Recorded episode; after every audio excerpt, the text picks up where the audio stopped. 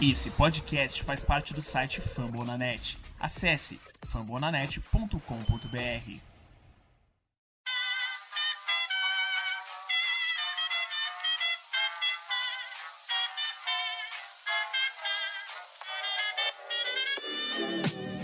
Mais uma rebatida forte. E ela tá fora daqui!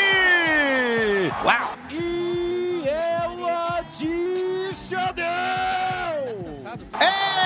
É home run! Aquele abraço!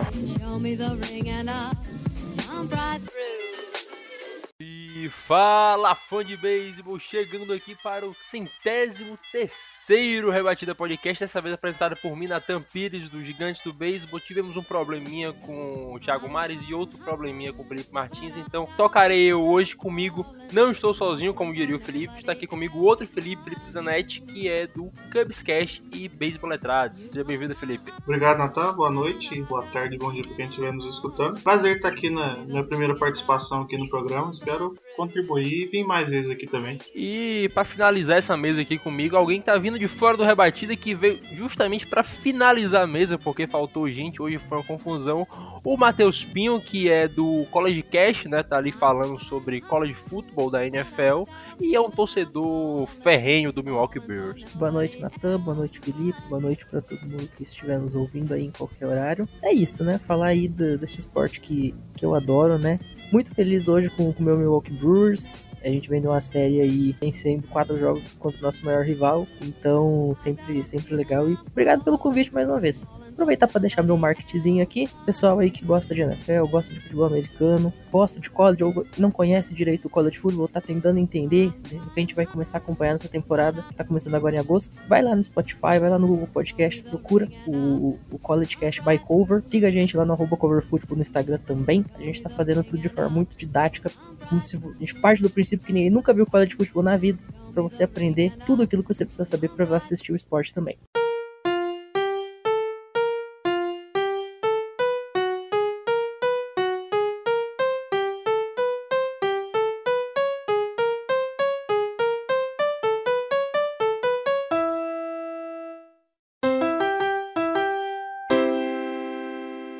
Fica aí o convite. Eu quero falar que o Rebatida Podcast cobre o dia a dia da, da Major League Baseball. Né? Sai dois episódios por semana, um na sexta-feira, que é o nosso, e um que sai na segunda-feira, da equipe Thiago Cordeiro. Fora o Rebatida Podcast, nós temos também o Show Antes do Show, que cobre o famoso Pipeline, que é o caminho percorrido pelos jovens talentos até o topo da maior liga de beisebol do planeta. Ou seja, não falta conteúdo para você que é fã de beisebol. Por isso eu peço para vocês também sigam Rebatida no seu agregador favorito, nos sigam no Twitter. Você pode encontrar a gente ali no Deezer, no Spotify, no Google Podcast, no Apple Podcast e você também pode encontrar a gente no fambonanet.com.br. E você pode conferir também o podcast de sua franquia favorita. Você pode acompanhar o Brave Shopcast, que cobra a Braves, o All News cobrindo ali o Baltimore Oilers, o Soxcast, nosso querido Felipe Martins cobrindo o Boston Red Sox, o Cubscast, nosso querido Felipe Zanetti cobrindo o Chicago Cubs, o Meias de Chicago, podcast novo que tá chegando aqui com da área do Chicago White Sox, vamos falar já já aqui no podcast, o Kansas City Royals Brasil cobrindo o Kansas City Royals, o Angels Cash cobrindo Los Angeles Angels, o Dodgers Cash Baseball cobrindo Los Angeles Dodgers, o Twins para todos cobrindo Minnesota Twins, o Yankees Brasil cobrindo ali o New York Yankees, o Phillies Mania cobrindo o Philadelphia Phillies, o San Diego Padres Brasil com o Padres Cash, o Gigantes do Beisebol comigo cobrindo o, San Francisco Giants, o Cash do Marinheiro cobrindo o Seattle Mariners, o Cards do Thiago Mares cobrindo o St. Louis Cardinals e o The Lone Rangers cobrindo o Texas Rangers. Não viu sua franquia aqui? Mande uma mensagem para nós que você pode ser a voz da sua franquia. Basta querer criar o seu perfil ali, nós o iremos auxiliar em tudo. Então, chama a vinheta para começar a falar de beisebol.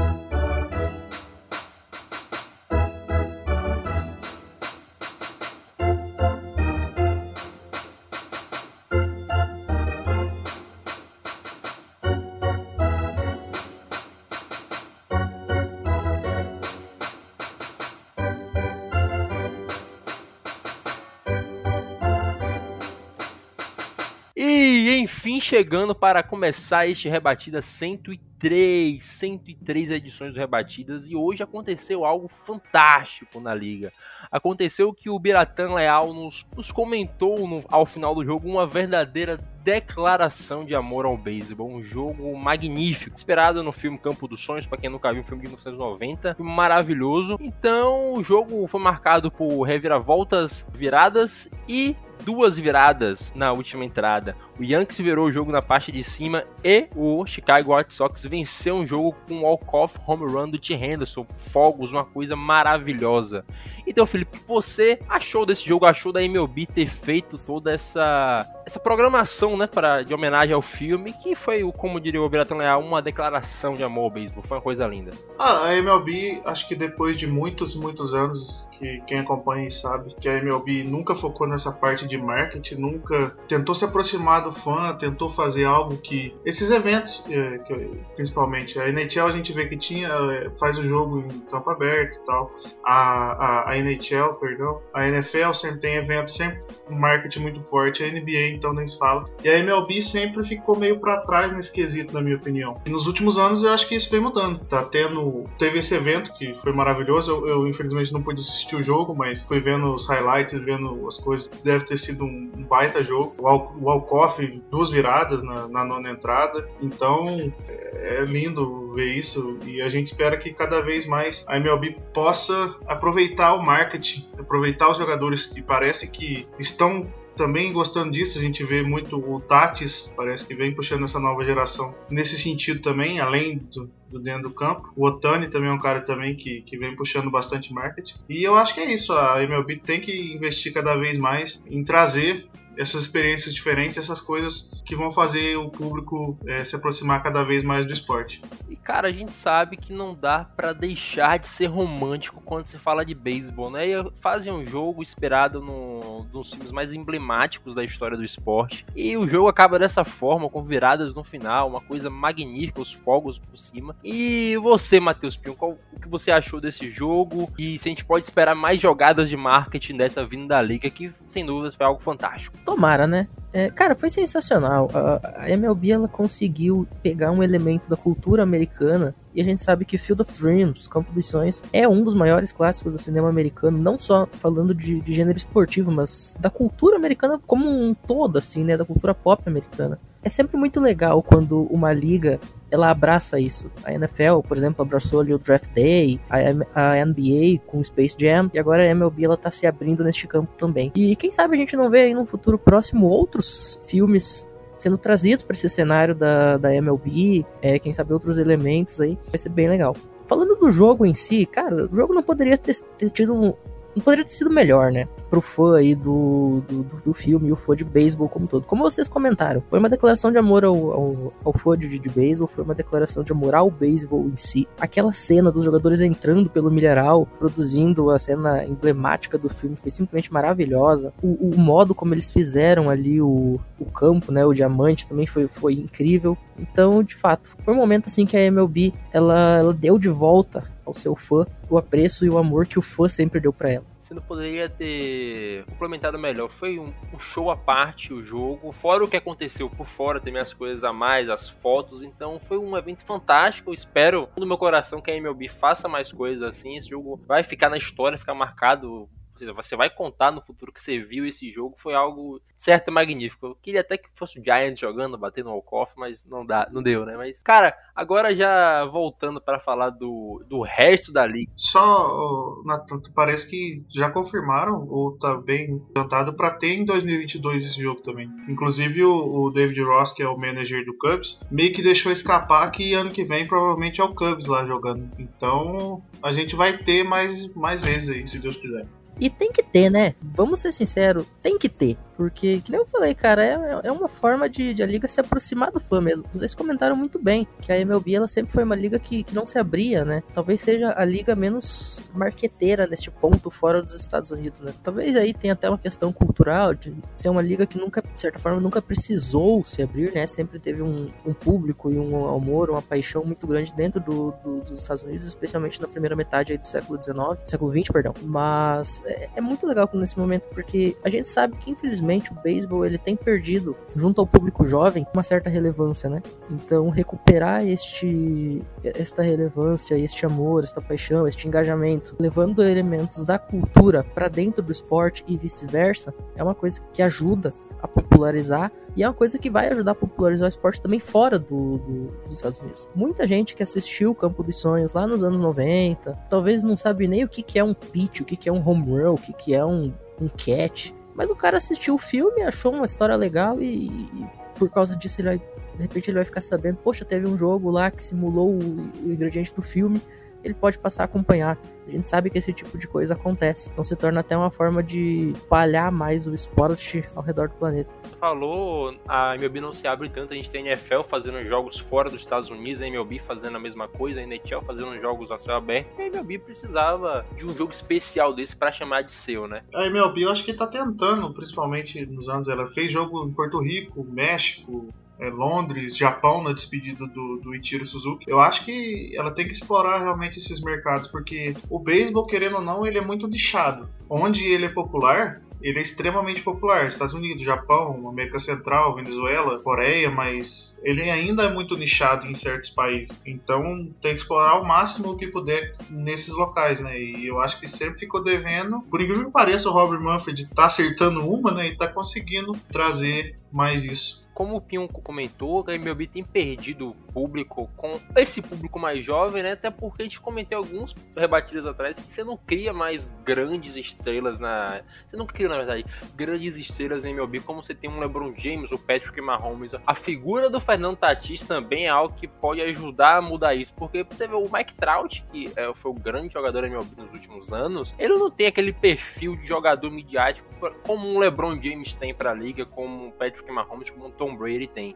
Ele é o melhor ponto, aquele cara é, não é um cara que faz milhares de propagandas e atrai público em si por quem ele é. Ele atrai pelo jogo, porque ele é um cara fenomenal, mas não um grande astro tipo o Tatis que traz a criançada ali com ele. Cara, tem, tem um estilo diferente e muda o jogo. Eu acho, Nathan, que isso é muito. O Matheus falou também. A cultura do beisebol em si. A gente até hoje, infelizmente, tem que debater se o cara tem que ir pra um swing numa contagem 3-0. Porque existem as famosas imbecis regras não escritas do beisebol. E sempre foi essa cultura de o cara tem que ir lá e jogar e ficar quieto e não pode comemorar, não pode provocar, não pode fazer nada durante o jogo. Isso, querendo ou não, acaba que o jogador não tem, não traz a própria personalidade. Ele acaba sendo mais um, um robô, vamos dizer assim. E isso prejudicou. E agora a gente, não só no táxi, eu acho que o Juan Soto também é um cara que, que apesar ele é um cara que pode ser mais midiático o Aaron Judge também eu acho que é um cara que, que pode dizer assim. Até o Otani, a gente vê o Otani parece ser um cara muito simpático. Mas a, essa cultura do beisebol é muito enraizada ainda. E aos poucos ela vai mudar. Eu acho que a gente vai começar a produzir essas super estrelas mais em, em, quantidade também. E você vê que basicamente os que mais fazem isso quantidade são os caras que vêm de fora dos Estados Unidos, como é o exemplo do Shohei Otani e do Vladimir Guerreiro, que é os caras que a gente vai falar agora, que são dois candidatos em potencial a conseguir o MVP. O Blue Jays não estava numa temporada tão boa, assim como o Los Angeles Angels não está, mas o Blue Jays deu uma arrancada agora. O Angels às vezes tenta, mas não tem, não consegue, né? Porque não tem uma constância vamos combinar que o Los Angeles Angels e não estar numa temporada boa é pleonasmo, né? De fato, coitado do Mike Trout. O, os caras conseguem ter o Mike Trout e o Shohei Otani e ainda assim não conseguem uma vaga em pós-temporada. Simplesmente surreal. Vamos dar um desconto porque o Mike Trout não tá jogando essa temporada. Nem sei se ele volta. Mas falando do de Shohei Otani e Vladimir Guerreiro, a gente pode falar desses, desses novos caras que estão chegando para tomar a liga. O Otani, ele me gera alguma preocupação de quanto tempo ele aguenta em alto nível, arremessando e rebatendo, porque eu não sei. A gente tem algum histórico disso recente, porque eu não sei se o corpo do cara todo dia ele tá rebatendo para depois arremessar, porque sabe que depois o cara arremessa, ele fica alguns dias descansando até conseguir voltar, né? Pois é, a gente sempre, sempre não, mas a gente já viu várias comparações entre o Shohei Otani, por exemplo, com o Babe Ruth, né, por essa questão de ser um pitcher que rebatia, só que a gente tem que lembrar que o Babe Ruth ele não, não, não rebatia quando arremessava, né? Ele virou um rebatedor de, de dia a dia, como é o caso do Shohei Otani quando joga de raid. Beirut, ele só virou um rebatedor de dia a dia quando ele foi jogar no campo externo. Quando ele, ele ainda jogava de pitcher, ele não jogava todos os dias. Ô, ô Matheus, só te corrigindo, nos dois últimos anos dele em Boston, ele rebateu sim. Ele teve mais de 500 aparições no bastão, nos dois últimos anos. Sim, sim, sim. Mas, mas é que aí eu tô falando do final da, da, da carreira dele mesmo, né? Que é o momento que ele mais se destacou lá no, nos Yankees rebatendo. Ele já tinha deixado de ser pitcher, entre aspas. Tava jogando muito mais no campo externo. O Shohei Otani, ele vai de contramão disso, porque o Shohei Otani, ele não dá nenhum sinal de querer desacelerar do, do, arremesso ou desacelerar do bastão. Muito pelo contrário. Salvo engano, ele é o quê? Líder de, de home run na temporada? Líder de home run na temporada. Pois é, o, o, o cara é pitcher, tipo assim, é, é, um negócio, é um negócio que a gente não viu isso acontecer nos últimos, o quê? 8, 9 décadas da, da MLB, provavelmente não vai ver tão cedo também. O cara conseguir arremessar tão bem e de forma tão dominante como ele arremessa e rebater também de forma tão dominante como ele rebate. Teve aquele jogo, salvo engano, contra o White Sox, acho que foi o primeiro ou segundo Sunday Night da, da temporada, que ele no mesmo jogo, ele estabeleceu a bola mais rápida da temporada e o home run de mais pés da temporada, até aquele momento. Bem que era comecinho de, de temporada, mas ainda assim são números expressivos, né? A gente vai precisar avaliar Primeiramente, como você falou, questão física. A gente, a gente, sabe que a MLB é uma liga que exige demais do físico, que são 162 jogos de temporada regular. E o cara dificilmente ele vai conseguir arremessar aí 100 pitches por, por jogo, vamos dizer, e ainda rebater diariamente. Mas também temos que avaliar se vai ter um momento que ele vai dizer, cara, eu vou ter que fazer um ou outro, como fez o Baby Ruth lá atrás. E cara, você falou da, dos 38 home runs que ele tem, eu vim conferir aqui. Logo atrás dele, quem vem é o Vladimir Guerreiro com 35, 3 home runs a menos sendo que o Vladimir Guerreiro tem mais aparições no plate do que o Shohei Otani, ele tem cerca de 30, mais 40. E logo em seguida vem o Fernando Tatis Jr., que aí é outro ponto. O Tatis tem muito menos aparições em plate, porque o Tatis se machucou algumas vezes. Essa já é a terceira lesão do Tatis na temporada. O Tatis é outro cara excepcional de fora da curva, porque ele se machucou, mudou a forma como ele rebate, e o cara segue batendo muito home run.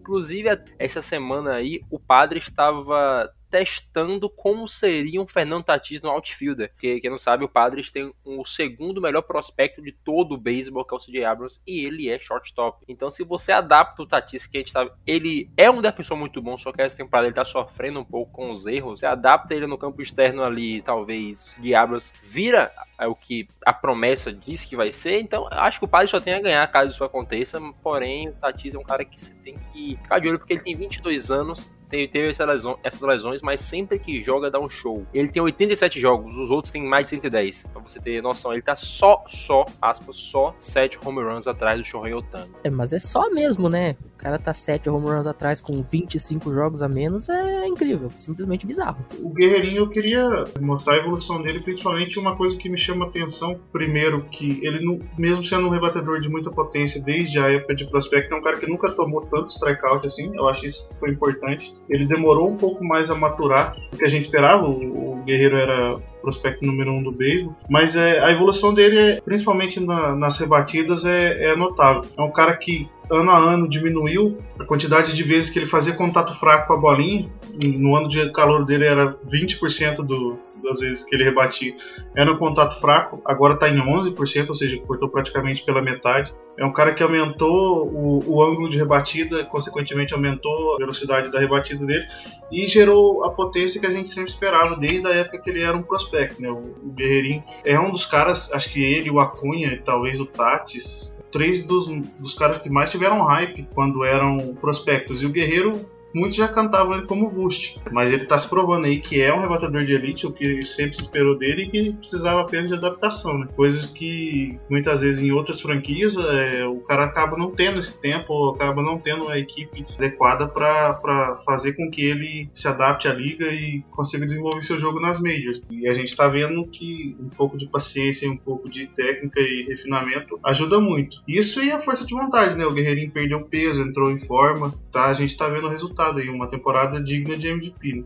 Se não fosse o Otani, se fosse o Otani só rebatedor, o Guerreirinho era MVP, né? Mas como o cara tá arremessando, tem mais de quase 40 home runs e ERA menor que 3 em startando o jogo, então fica difícil questionar. Né? E o Guerreirinho que teve foi também o MVP mais jovem da história do All-Star Game, né? E só para complementar isso que você falou, Felipe, que bom que é ver esses caras jovens com talento e com talvez mídia e vontade de mudar como se pensam as regras não escritas da liga, estando em times que tem potencial e tem talento. O Guerreirinho tá no Blue Jays, que tem, tem talento naquele time, o Tatis não, não se, nem se fala. E o Ronald Acunha também. O Braves é um time que tem um, tem um roster decente, dá para melhorar ainda mais. Então, cara, é bom para não ver esses caras acabando aqui no Mike Trout, que é um talento, uma estrela solitária, um, um time que basicamente não ajudou a carreira inteira, né? Mas já quero falar da divisão de vocês agora, a divisão que a gente tem um time que talvez possa surpreender, e no caso é o Cincinnati Reds a, o Cincinnati Reds tá vindo em uma, uma crescente. Aí no início da temporada já chegou a ser o time mais quente do beisebol, caiu entre altos e baixos. Fato é, o Cincinnati Reds tá, está a poucos jogos do Padres, que também está oscilando. Só que será que o Reds vai ter este gás para conseguir alcançar o wildcard e desbancar o San Diego Padres, que era quem a liga majoritariamente quer ver nos playoffs, Padres e Dodgers? O, o Reds contou com, com retorno, né, principalmente do Castelhanos e do, do Inker, do, do Mustacas, e reforçou bem o ataque. Né, passou um bom tempo sem algum desses principais jogadores. Né, o Castelhanos e o Inker foram All-Star. O Mustacas também é um grande jogador. Contaram com o Joey Voto, que parece estar tá renascendo de novo. Né, depois do All-Star Game, é um cara que bateu recorde de home runs em, em jogos seguidos. Reforçou um ataque que, que já era bom e está ainda melhor. Eu fico com medo um pouco do montinho do, do Cincinnati que eu acho que tem alguns jogadores ali que vão regredir. O Wade Miley eu não confio que ele vai manter esse desempenho. O Castilho também está oscilando muito. O Sonny Gray, o próprio Vladimir Gutierrez também que está tendo vários starts. Agora passaram o, o Jeff Hoffman para uma posição de bullpen e, ele está desempenhando bem, mas no bullpen, acho que tirando ele, não vejo assim um grande nome para finais de partidas. Tem o, o, o Anthony, que, que tá numa temporada boa, mas também o histórico dele é bem questionável, e o Duliro, que está numa temporada bem abaixo do que a gente já viu o Duliro jogar. Se tivesse mais pelo menos mais um, dois nomes confiáveis no montinho do Reds, eu apostava que eles poderiam brigar. Agora, sem, sem reforços, agora a gente já passou a deadline faz um tempinho já, sem possibilidade de chegar alguém novo nesse corpo de arremessadores, eu acho que fica difícil. O Cincinnati, ele até me falou comigo, até falou comigo no Twitter, que para ele a vaga direta nos playoffs ficou praticamente impossível. Ele falou que apesar da sequência fácil que o Reds tem, o Brewers está jogando muito mais e oscilando muito menos. Você também tem a, a distância já tá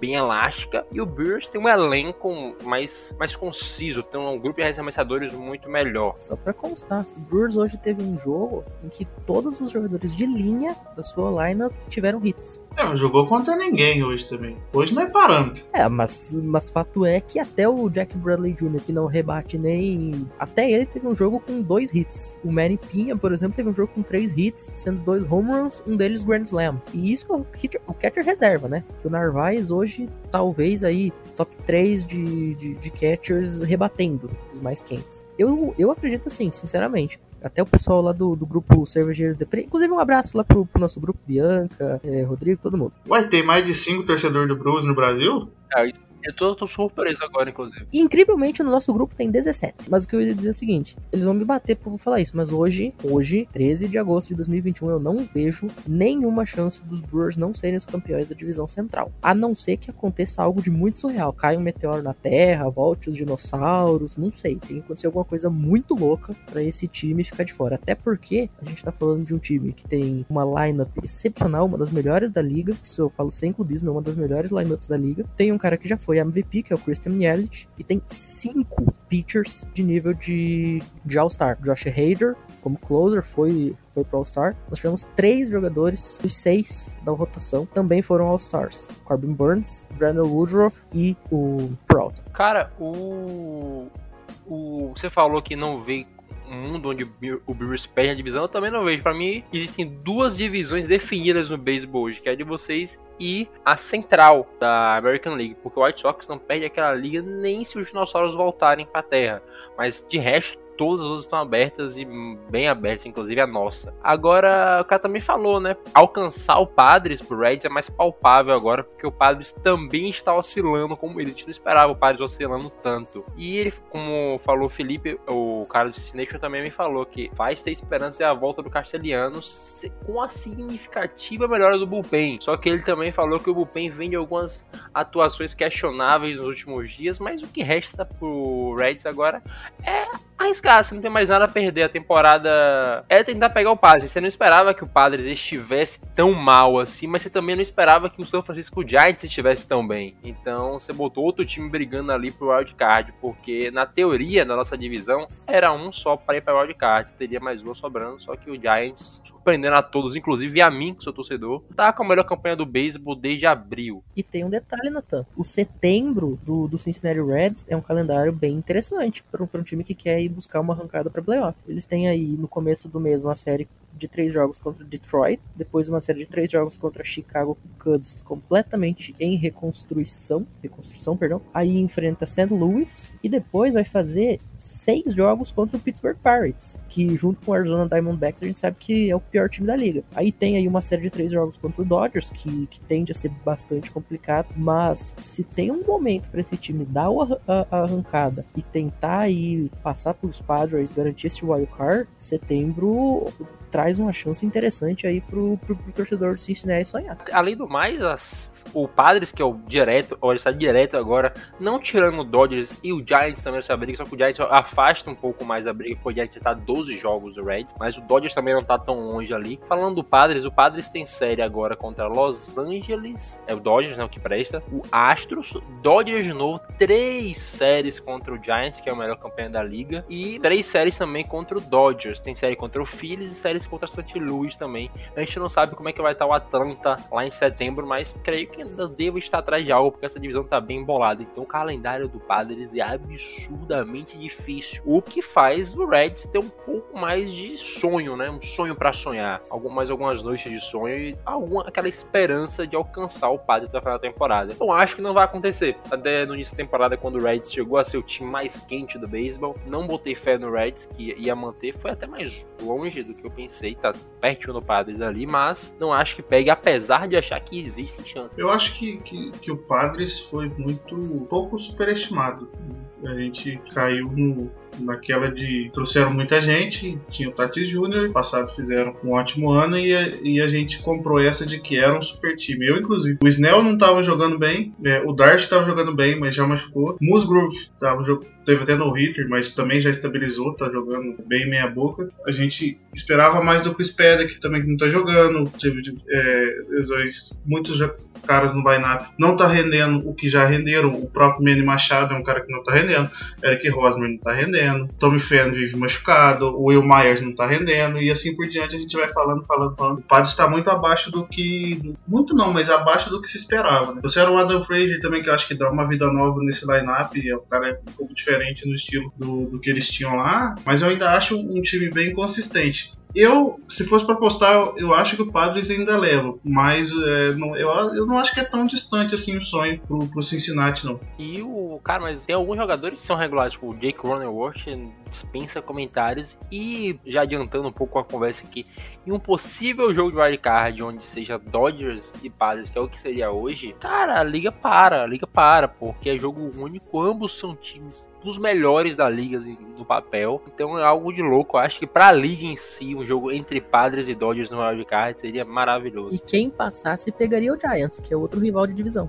Exato, eu, eu quero que passe ali alguém assim que esteja não tão bem, não esteja no hot streak, porque sabe que em playoff hot streak importa muito, então eu quero o Giants, eu quero um Giants e um Milwaukee Brewers ali na final de conferência. Onde eu assino?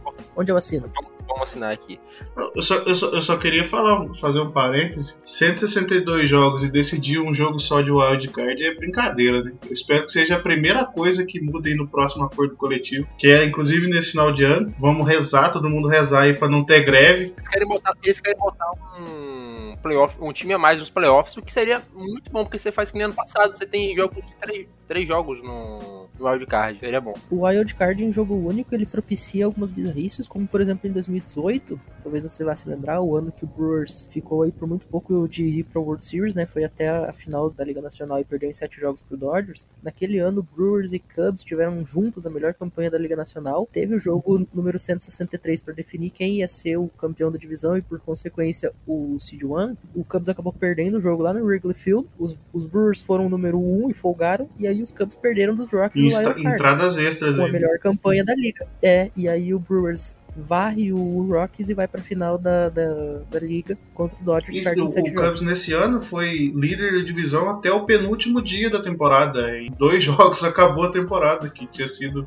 muito boa. Inclusive, naquele ano, o Cubs sofreu muito. O, Natan falou um negócio de hot, hot streak hora que chega nos playoffs. O Cubs estava muito mal na, na, naquela final de temporada. E em uma semana ali, o que era uma divisão tranquila, um título de divisão praticamente garantido, virou uma eliminação em um jogo só. Mas eu acho que, que vão, vão rever essa regra. A MLB viu como dá dinheiro ter mais time nos playoffs. E querendo ou não, dinheiro move as prioridades de qualquer esporte, de qualquer. tudo no, no mundo, né? Qualquer fonte de renda, qualquer trabalho, a gente precisa ver o lucro primeiro. E na MLB não é diferente. Mas eu acho que vão ter muitos pontos nesse novo acordo coletivo que vão mudar para o ano que vem. Pagar universal, mais times do playoffs, o wildcard no seu jogo só, e, e etc, etc, etc. Mas isso é um assunto para um outro programa. E só antes de a gente fechar o bloco, me permite fazer uma última observação. É, Você comentou aí sobre a questão de expandir os times dos playoffs. A gente tem este cenário em todas as ligas americanas. Por exemplo, a NFL, eu sou um cara muito estudioso, assim, de, de história dos esportes. E uma coisa que me chamou muita atenção na história da NFL, quando eu comecei a me aprofundar nisso, foi que a NFL, durante muitos anos, inclusive nos anos dos primeiros Super Bowls, ela tinha um sistema de playoff igualzinho ao da, da MLB. Ela tinha seis divisões, né? Central, leste e oeste em cada uma das conferências. Passavam os três campeões de cada divisão, mais os dois melhores pro Wild Card. Os dois melhores se cruzavam e aí jogavam o, o divisional, exatamente como funciona a MLB. Só que isso durou pouco tempo, por quê? Porque eventualmente eles pensaram, bom, e se a gente colocar mais um time? Aí foram lá e colocaram seis times. Ah, legal. Aí veio o realinhamento de divisões em 2002 com a entrada do Houston Texans. Em vez de ser três campeões e três wild cards, virou quatro campeões de divisão e dois wild cards. Falaram, bom, assim ficou legal. Mas e se a gente colocar mais um? E aí foi o que aconteceu na, na temporada passada com a entrada do sétimo time. A NBA, por exemplo, acaba de implantar um play-in que, que se mostrou uma ideia, assim, por mais que tenha até certo ponto, talvez tenha sido mal, mal, mal planejado, né? Acabou não saindo uma coisa assim, em tão bom gosto, se é que eu posso usar essa expressão, mas, mas é uma ideia que sempre gera um engajamento. A NHL, da mesma forma, está expandindo o número de times e potencialmente pode expandir aí daqui a pouco, pode inventar alguma forma de mudar os playoffs. Então é um caminho que a MLB ela precisa seguir, até porque a gente está falando de uma liga em que é tudo muito parecido, né? Time número 5, ele é muito, muito, muito parecido, via de regra, com os times que vêm atrás, porque é uma liga com uma amostragem tão grande de temporada que os times eles acabam, né, com exceção aí do, do, do número 1, um, do número 2, que por vezes se destacam mais, né? Mas a, a meiuca ali é muito parecida. Então, quanto mais oportunidade você dá pro imponderável, isso acaba beneficiando todo mundo, desde o fã de esporte, passando até pela liga em si, por conta da questão financeira, torcedor que vai nos, no, nos ballparks etc. Fa- Falando principalmente do play NBA, eu acho uma ideia horrorosa, mas tá dando dinheiro pra liga, então não tenho o que falar. Porque já na NBA, você vai, metade da liga já vai pros playoffs, mas a metade são oito. Então você bota mais time com chance de chegar, eu acho meio zoado. Mas em meu outro caso, poucos times vão, então botar um a mais pra você fazer três jogos ali no wildcard muda a figura. Mas vamos fechar aqui pra gente voltar, a gente fala um pouco mais de wildcard na volta.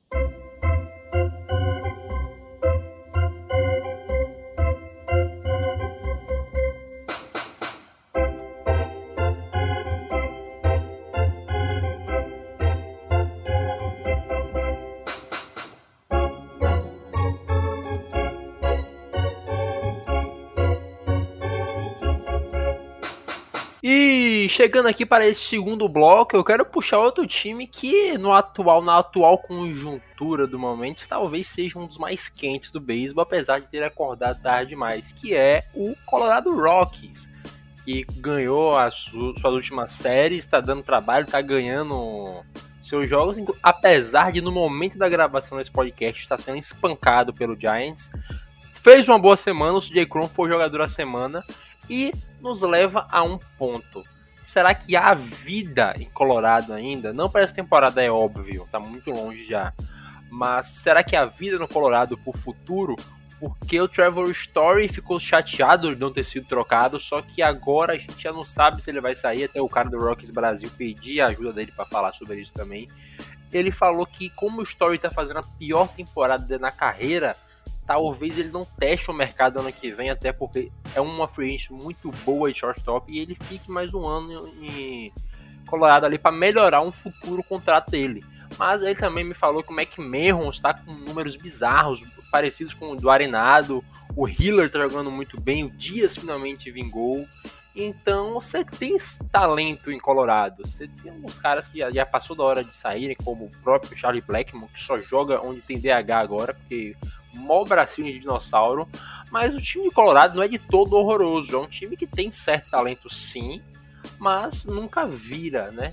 Será que, na opinião de vocês, começando por você, Felipe, que não falou muito no há vida do futuro próximo ou talvez distante de Colorado? Eu acho que falta muito falta talento nas minors do Colorado. Eu vejo só o, Zach Vin, que é o principal prospecto deles, como um cara de futuro, que pode ser alguém que contribua em majors em alto nível, mas o, o ETA dele, a expectação de chegada dele na liga é só 2024. O time principal, eu acho que o Story, eu não sei não se ele vai ficar, eu acho que, que ele ainda vai testar o mercado, porque é, dizem que é a pior temporada dele, mas o Story tá com 15 home runs, 17 bases roubadas e até o momento tá batendo um, um respeitável 25% de average, 33 de OBP e 460 de slug. Não é uma maravilha, ainda mais jogando no Colorado, mas são bons números. E é um cara que é muito bom defensivamente e é um cara, talvez, um do, dos caras mais completos na posição. O McMahon, eu acho que ele exagerou um pouco no, nesse negócio de estar tá tendo números extraordinários, está tendo um, um, ano bom, tanto que o WRC ajustado dele, que compara o desempenho da, dele em comparação com a média da liga, é 104, a média da liga é 100, não está tão absurdo assim.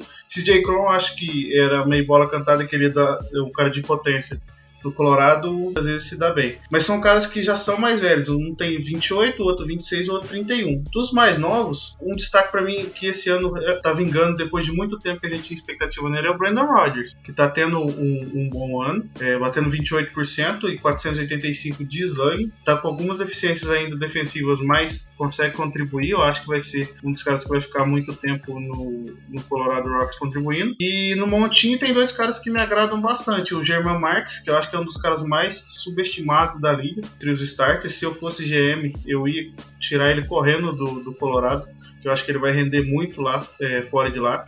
E o Austin Gomber também, que veio na troca do Arenado com o, o, o Santos Cardinals, tá tendo um ano bom nesse primeiro ano jogando em Denver. Mas, tirando isso, eu ainda acho que faltam talentos para o futuro, porque o Marques já vai ser free esse ano que vem, o Gomber também já não, não vai ter é, os 6, 7 anos de controle que a gente costuma ver, e o Brandon Rodgers também não. Então, eu, eu acho que vai ser um rebuild, apesar de ter alguns nomes já em Major de talento e, e jovens, eu acho que não ser um rebuild bem longo, assim, de 4, 5, 6 anos, talvez. Engraçado, Felipe, você falou do Irma Marques. A gente acaba, por alguns momentos, vendo mais jogos do nosso time, até porque falta tempo, e eu tava assim, numa época com os Giants, tava jogo dos Giants. E o Yerman Marx, ele foi atropelado em todos os jogos contra a gente. Então, como tinha pouco tempo que eu via, eu não sabia se ele era bom ou não, mas depois que eu fui ver os números dele, coincidência, ele ser atropelado contra a gente. Acontece, o Pitcher não fazer um bom jogo. Mas eu concordo que ele é bem subestimado, sim. Até o Anthony Curti, né? a gente sabe que o Anthony Curti não é um dos maiores entendedores de beisebol, pra não criar nenhuma treta aqui, falou merda, falando que o Yerman Marx não deveria ter ido pro All-Star Game falou, falou mal de Max, por exemplo. Mas eu acho que esse time do Rockets também, por não fazer parte de um grande mercado, é complicado de trazer as peças que faltam, né? Porque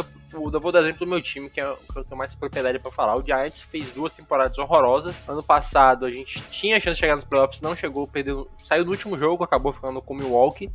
Mas a temporada começou a ser boa, o Giants virou algo assim só, só pra constar, desculpa te, te interromper, Nathan. Primeiro e único time da história da MLB a ir pros playoffs com campanha negativa. Milwaukee Brewers do ano passado com 29 e 31. Falando do Giants, a gente começou a fazer uma boa temporada e a gente tem o que trocar para trazer o cara bom. A gente, por exemplo, para trazer o Chris Bryant agora. Pobre Felipe, saudade de Chris Bryant. O Canário tá voando. Quatro home runs nos quatro primeiros jogos. O Canário, ele é, ele é excepcional de bom. Assim, quem acompanha o programa lá que eu faço de farm, o Alexander Canário, ele começou o ano em 17, se não me engano, na nossa farm, e terminou em nono antes de ir pro Cubs.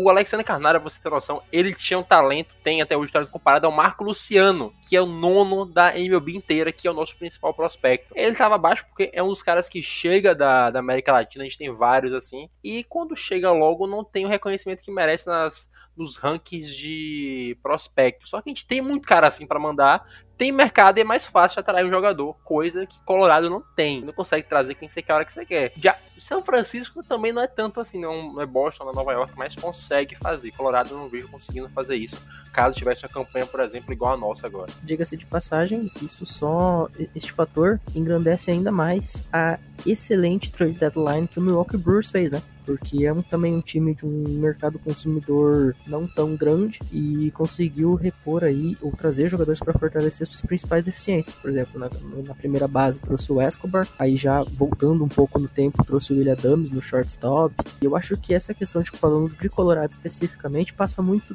neste ponto que Milwaukee conseguiu fazer. Como vai vai trabalhar para conseguir atrair os seus jogadores, os jogadores aí deste calibre. Cito, por exemplo, o William Adams, a partir do momento que o William Adams chegou em Milwaukee, Milwaukee tem o melhor recorde de toda a MLB. Será que o Colorado consegue achar este cara, o William Adams deles, o cara que vai fazer o time instantaneamente dar o boom? E se vai conseguir isso, quando? E como vai atrair este cara para ir jogar em Denver? Que, como você falou, não é uma São Francisco, não é uma Nova York, não é uma Los Angeles. O que, que vai, vai, oferecer? Como vai entrar na mente do jogador para fazer ele ir pra lá? E mais importante, como vai fazer isso com vários atletas? É, tem que fazer igual troca que eles fez pela, pelo Arenado, né? Além de você dar um dos melhores jogadores da posição da liga, você ainda dá mais 50 milhões pro adversário. Tem que continuar nesse ritmo aí que vai dar certo, sim. Cara que foi Gold Glove por ano seguido, você dá ele ainda dá dinheiro. Mas esse generalmente já foi pro saco na né, das felicidades do Rock, esse cara ter ido embora.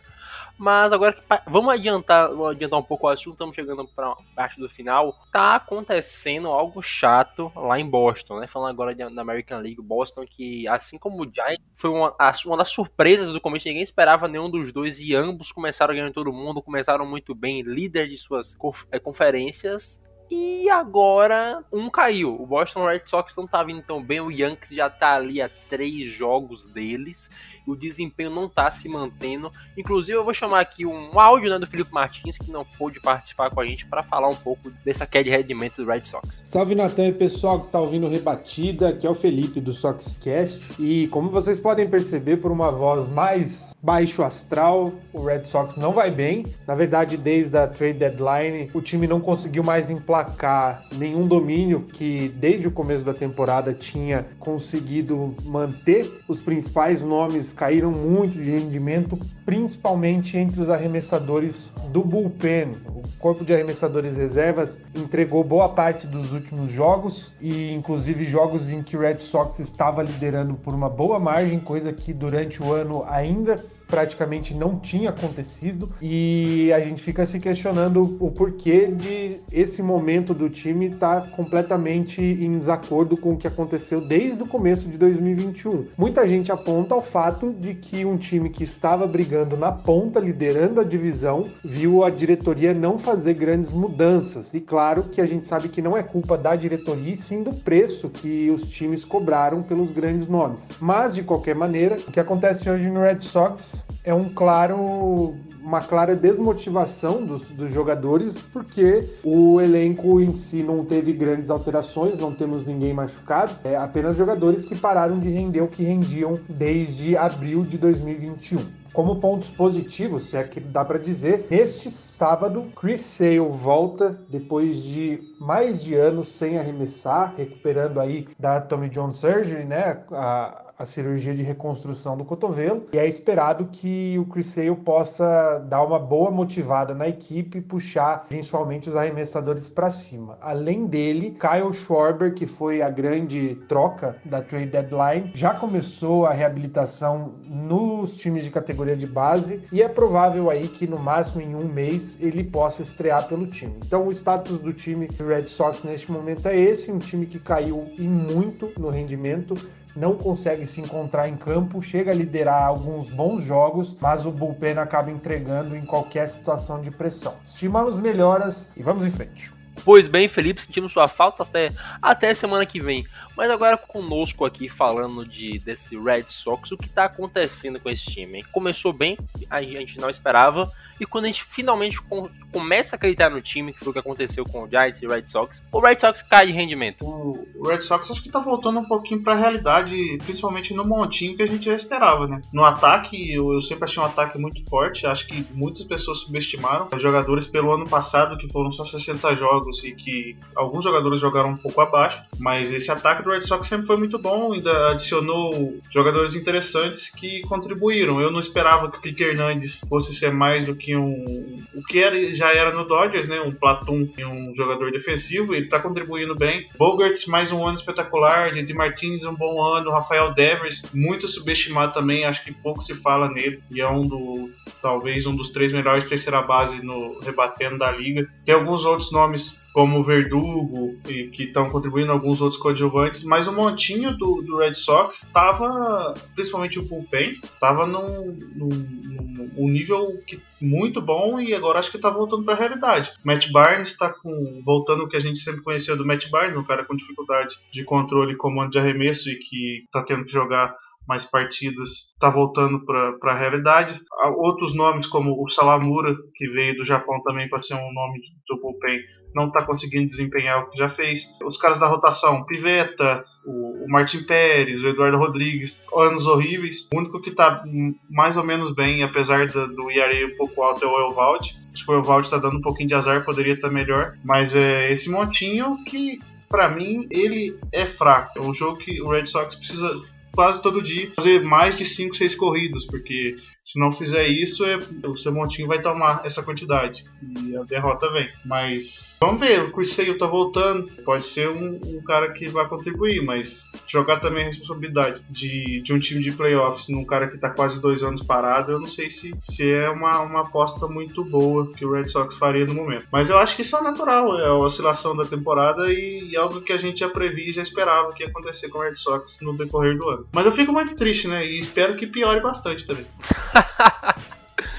O foda, o, o problema de toda essa oscilação é que se deu no momento pós-trade deadline, quando o Yankees começou a ganhar sua série. Ganhou nove dos últimos dez jogos, dos últimos dez séries. Complicado pro nosso Red Sox, mas vamos aguardar os próximos capítulos dessa novela. E, Natan, me permite, que coisa engraçada, né? É, como a MLB é incrível, porque o Felipe tava comentando ali do Pivera que não tá tendo um ano bom, inclusive ele, ele usou o termo horrível, né? E esse cara teve um no-hitter. Dá pra ver como 2021 tá, tá virado em no-hitter, né? Tá, até cara que tá em ano horrível tá tendo no-hitter. E só pra comentar rapidamente sobre a questão do Red Sox, eu quero deixar aqui um, um abraço pro Paulo Castro, um grande amigo nosso aí, que é torcedor doente do, do Red Sox desde 1900 lá vai Guaraná com rolha, mas ele me deixou uma frase que eu achei muito interessante, disse assim, ó, esse Sox jamais era cotado para estar à frente do Yankees como está. Só que não vai ficar. O problema é esse. Ele tá, mas é um tá mentiroso. Porque a gente sabe que, como você falou, o Yankees vem numa crescente tão grande e o Red Sox numa inconsistência, numa inconstância tão grande que até isso, este detalhezinho, tá com os dias contados, ou ao menos parece estar com os dias contados. Agora eu tenho que defender meu, o Red Sox porque eu faço parte dos times que ninguém esperava. E eu passei 80% da temporada até agora falando que o Giants não vai ficar à frente do Dodgers. Até hoje eu tenho minhas dúvidas se vai ficar ou não. Mas não, não dá para levar isso como fator determinante, porque a campanha do como o time tá jogando diz mais. Por exemplo, qual a melhor rotação do beisebol hoje? Ninguém diria que é a rotação do Giants, mas o Giants tem a rotação que menos cede corridas e a rotação que menos cede walk. Então é complicado, não, não é um fator totalmente determinante, porém é algo a se levar em consideração. E eu acho que a com o ERA coletivo mais baixo é a dos Brewers. Não tenho certeza dessa informação, mas salvo engano eu acredito que seja. Dois times que não eram contados para estarem nessa posição. Você vê que o beisebol é um esporte apaixonante e maravilhoso. Continuando essa toada de coisas apaixonantes e maravilhosas, puxando aqui o, o último, derradeiro assunto desse podcast que se encaminha para o seu final. Miguelito Cabreira está apenas um home run de alcançar a marca histórica de 500. Então, caras como Miguel Cabreira, Salvador Pérez, é, Yardia Molina, é um prazer conseguir ver esses caras jogando. Yardia Molina não.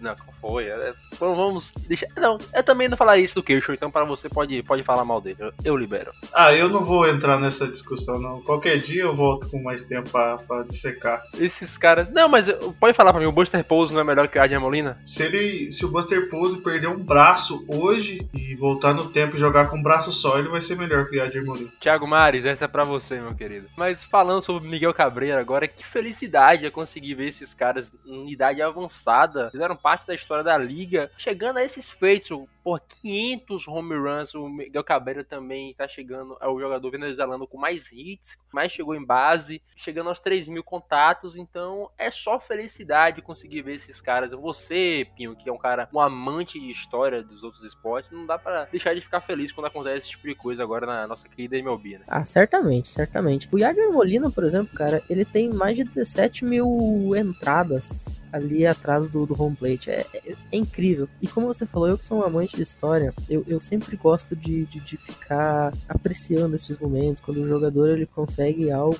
que, que vai acompanhar ele pelo resto da vida que vai, vai ficar registrado nos livros. E como você falou, o Cabreira aí, a um home run dos 500, né? É um momento que, que vai ficar registrado na história. E querendo ou não, cara, o esporte ele é feito disso, ainda mais a MLB, que é um esporte aí mais do que centenário, que talvez seja o esporte de todos os americanos, o que mais se dá o luxo de preservar a sua história, de mais manter a sua história intacta. As séries é um exemplo disso, né? As séries do, do, do beisebol, elas existem por conta do, do, do fator histórico, da, da, dificuldade das viagens lá no, no século XIX. Então, quanto mais momentos como esse a gente tiver, mais a, o beisebol ganha e mais a gente, como apaixonado por beisebol, ganha também. Miguelito, a gente falou sobre as personalidades, ele acho que foi um dos caras que era diferente, da, vamos dizer assim, da geração passada. Né? O Cabreira, eu acho que entra nós letrados fizemos um programa algum tempo atrás onde a gente elegeu o, os 10 melhores rebatedores do século 21 até o momento, né? E o Cabreira com certeza estava tá, incluído. Um cara que, que, de carreira tem mais de 30% de average, 30, 39, praticamente 39% de chegada em base, mais de 500 de slug. É um cara carismático. O Mig, acho que não tem alguém que não gosta do, do Cabreira.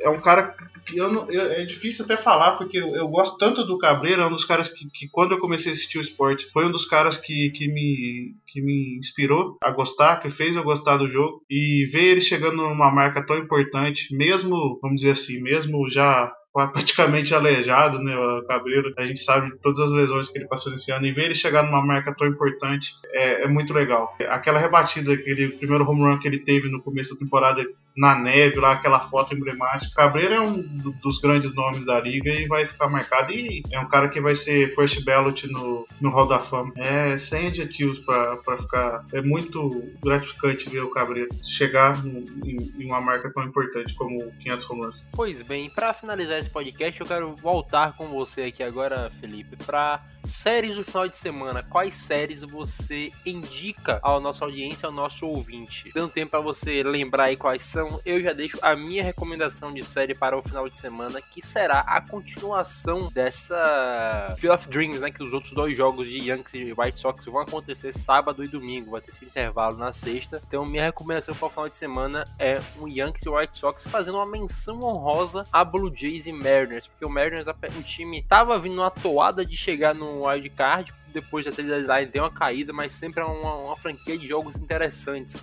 É a franquia que mais virou jogos no ano, tem, tem walk-off para um cacete, então eu acho que vai ter uma pontuação legal em Blue Jays e Mariners, mas minha recomendação vai para Yankees e White Sox. Eu vou recomendar duas séries de, da, da Liga Nacional. Primeiro é Reds e Phillies, acho que são dois times que ainda sonham. O Reds a gente comentou no programa que ainda sonha com pós-temporada. Acho que vão ser é, confrontos interessantes. O Phillies está numa boa sequência. O Reds também, acho que vão ser jogos bem interessantes. E acho que Dodgers e Mets também. Mets está no caminho oposto, mas ainda eu acho um grande time. Acho que tem vários ótimos jogadores no montinho e o Dodgers é um dos principais times da liga, né? Então, eu acho que são duas séries da, da Liga Nacional que vão ser bem interessantes nesse fim de semana. Aí. Isso eu acho que vão ser bacana de acompanhar. E você, Pinho? Quais, quais você indica ao nosso ouvinte? É, eu acompanho o relator. Inclusive, as duas que eu tinha separado era exatamente essa que ele falou. Phillies e Reds, cara, eu acho que vai ser muito, muito legal. Porque, como, você, como a gente comentou, o Reds ele vem numa crescente e o Phillies ele passou os Mets na liderança da, da divisão leste. Então, este, este jogo específico ele pode ter implicações de playoff, porque se o Phillies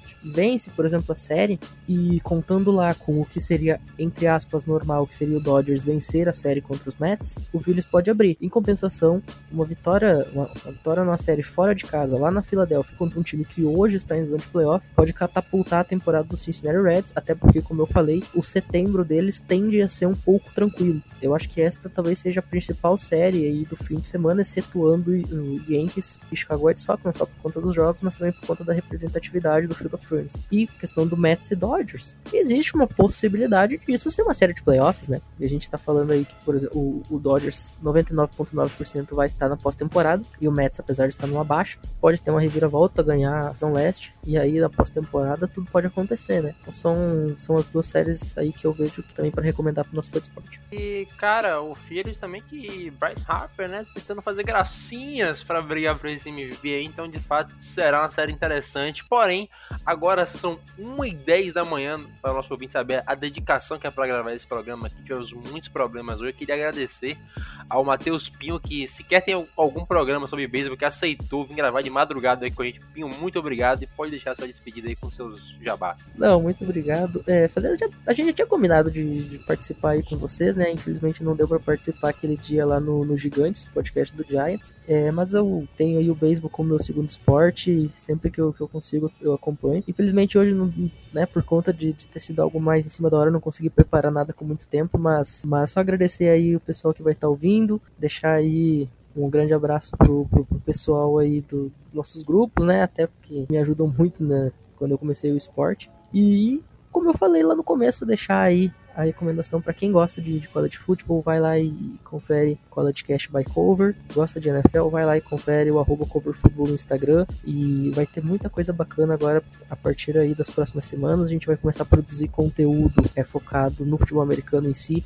Você quer saber o que é uma cover zero, uma cover one, two? Quer saber aí como analisar um OL, DL? Vai estar tá tudo lá em vídeo explicado de forma bastante didática. Então segue a gente, você vai ficar expert no futebol americano. Aí, aí o convite também pro Pinho fazer, tomar vergonha na cara e fazer um podcast do Milwaukee Bears aí que não tem nenhum, né? Não tá com os caras desse aí, gravar a cada 15 dias e vão cobrar o perfil dele. Eu vou passar o arroba lá pra vocês cobrarem no Twitter. E o Felipe também agradecer que também aceitou de última hora. Eu marquei arroba todo mundo no grupo do Rebatido, ele, ele respondeu e agradecer por ter salvado a edição semanal do Rebatido. Eu que agradeço o convite, espero conseguir vir mais vezes. Também quero deixar meu arroba, o arroba Beletrados no Twitter, a gente eu tô, tô, meio afastado lá de postagens, mas nosso podcast sai a cada 15 dias também. A gente fala sobre a liga em geral. Convido todo mundo a escutar também. E também a gente, pelo, pelo Fórmula Net, a gente lança o Cubscast, assim, tá, é, mais ou menos a cada 15 dias. É, pedir para vocês também dar essa moral para escutar. Mas agradecer a todo, todos os nossos ouvintes, todo mundo que está nos prestigiando e agradecer a vocês também pela oportunidade e por, essa, por esse ótimo papo nessa madrugada. E cabe a mim agora agradecer a vocês que escutaram até o final. Sigam o Rebatida Podcast no Twitter, sigam o meu projeto pessoal também, que é o S, SFGiants. Pra lá falaremos do campeão da World Series 2021. Então, ouçam gigantes do beisebol também no Spotify. No mais, um beijo, obrigado a quem escutou até o final. Fiquem de olho na liga liga, fique de olho nos podcasts. Até a próxima. Valeu!